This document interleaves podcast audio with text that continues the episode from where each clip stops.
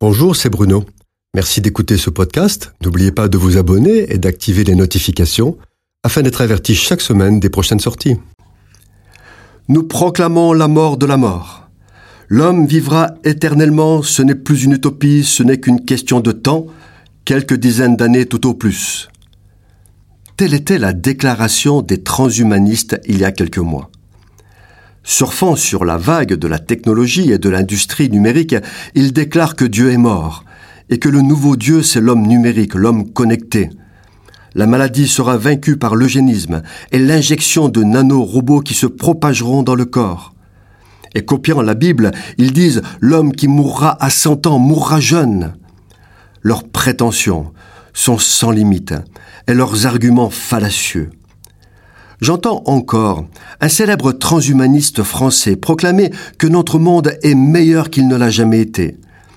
Il écrivait dans un célèbre hebdomadaire Les épidémies au Moyen Âge ont fait disparaître la moitié de la population mondiale.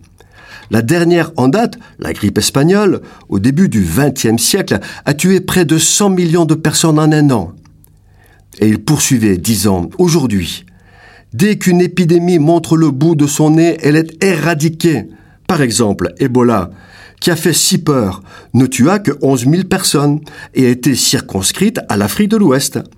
Il n'y a plus d'épidémie, le monde va mieux. Quelle arrogance Quelle prétention En 2020, une pandémie mondiale frappe le monde contaminant des millions de personnes.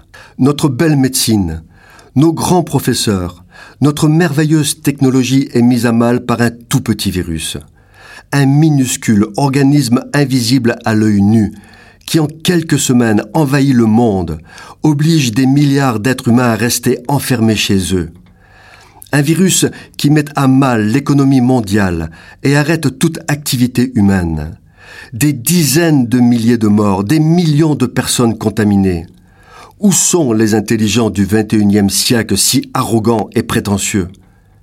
Certains répliqueront que les dizaines de milliers de morts dus au Covid-19 ne peuvent être comparés aux millions de morts de la grippe espagnole et qu'il y a toujours eu des épidémies. Mais c'est justement là le problème. Comment est-il possible qu'avec toute notre science, qu'il y ait encore des épidémies, qu'on ne soit pas capable de trouver des traitements ni même des vaccins, qu'en seulement quelques semaines le monde entier soit envahi, et si ce virus avait été un tueur efficace, que se serait-il passé? C'est une grâce de Dieu qu'il n'ait pas été un tueur redoutable, jusqu'à faire disparaître un tiers de la population mondiale comme le prédit l'Apocalypse. La pandémie est un avertissement et une démonstration que tout appartient à Dieu et que lui seul peut sauver ceux qui se tournent vers lui. Les hommes le comprendront-ils? S'humilieront-ils? Tous ceux qui croient en Dieu savent que tout lui est possible.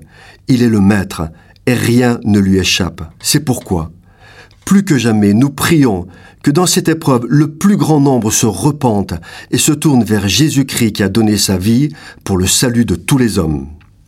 Cette chronique vous a été proposée par Bruno Oldani et Jacques Cudeville.